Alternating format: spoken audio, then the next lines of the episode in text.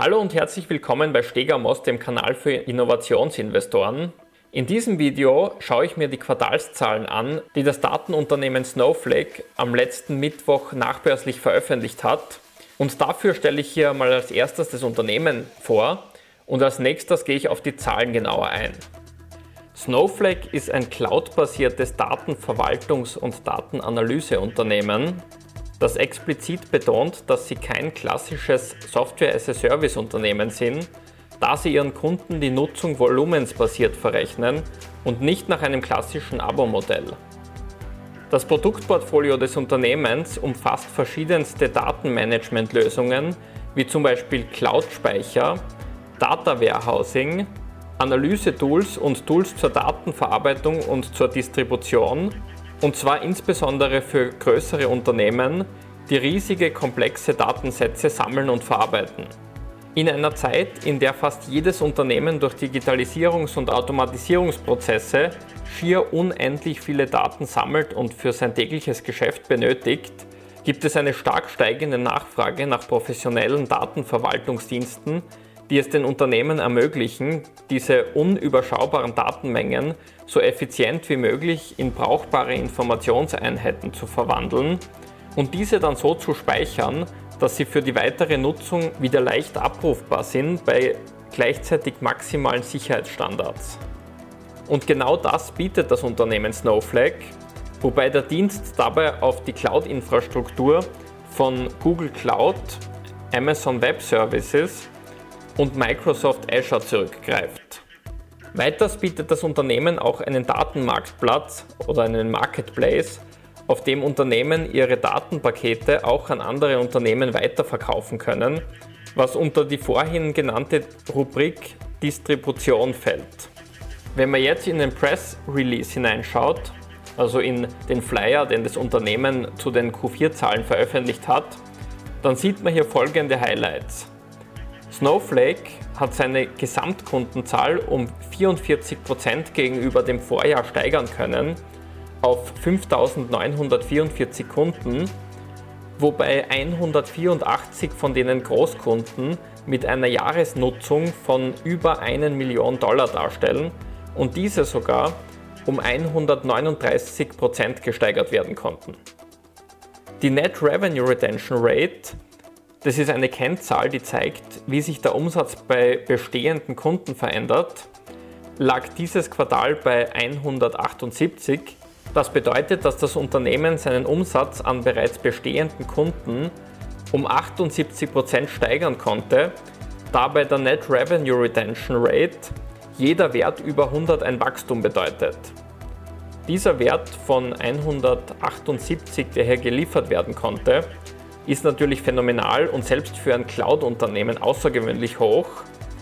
Und es konnte das Umsatzwachstum bestehender Kunden gegenüber den vergangenen Quartalen, bei denen damals schon hervorragende Werte geliefert werden konnten, sogar noch einmal gesteigert werden, wie man es hier aus dieser Grafik hier gut sehen kann.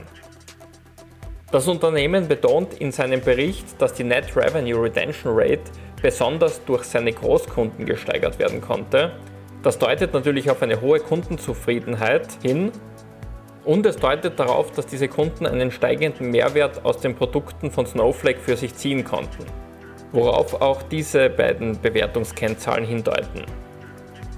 Wie sich aus diesem Diagramm erkennen lässt, war das Geschäftsmodell von Snowflake in den vergangenen Jahren noch hoch defizitär, sodass im Jahr 2020 sogar der Verlust größer war als der Umsatz doch wie man hier gut sieht, werden die Verluste trotz des extremen Wachstums immer kleiner, sodass bereits für das kommende Jahr das Erreichen der Profitabilität in Aussicht gestellt wird. Als weitere Nachricht gab das Unternehmen bekannt, dass man das Data-App-Unternehmen Streamlit für 800 Millionen Dollar übernehmen werde. Das Unternehmen Streamlit bietet laut eigenen Angaben die Plattform, mit der am schnellsten Datenanwendungen erstellt und geteilt werden können. Wenn man uns jetzt die Zahlen anschaut, dann sieht man, dass ein Quartalsumsatz von 383,8 Millionen US-Dollar geschrieben werden konnte. Das ist eine ziemlich starke Umsatzsteigerung von 101,5 Prozent im Vergleich zum Vergleichsquartal des Vorjahres.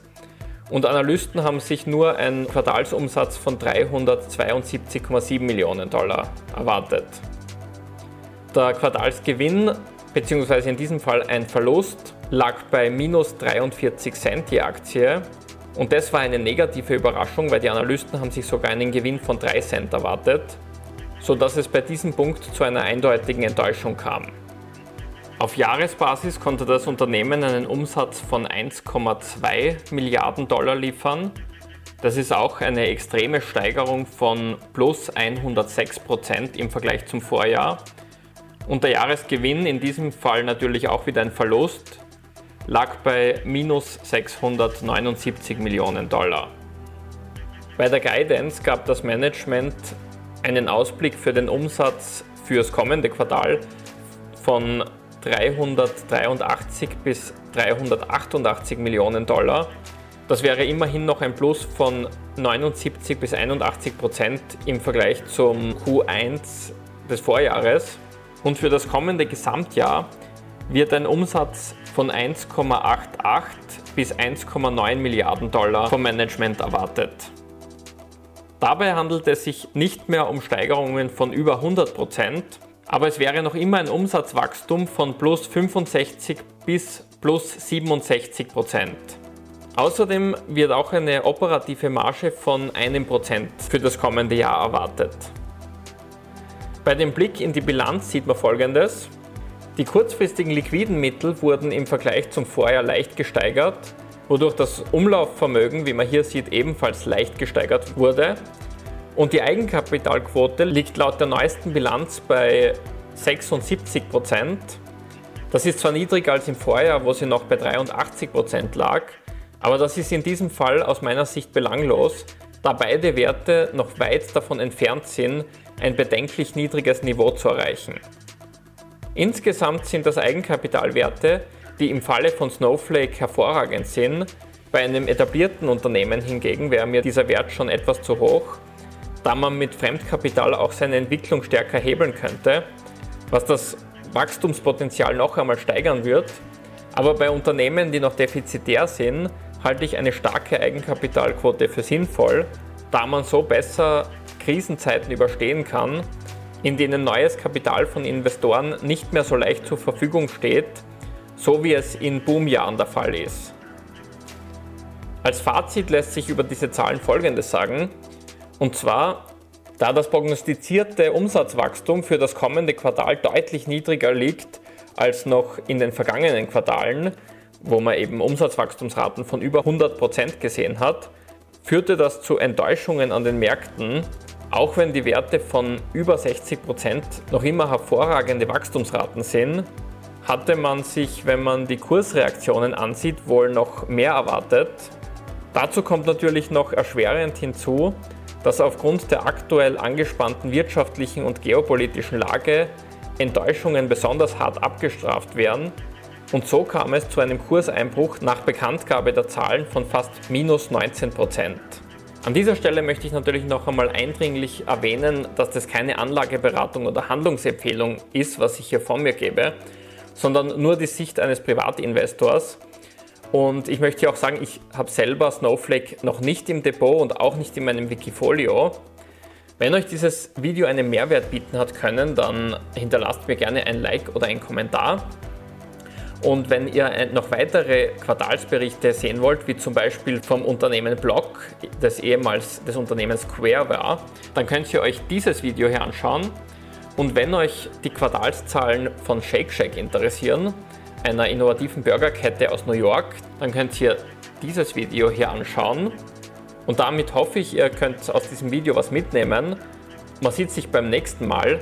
Ciao.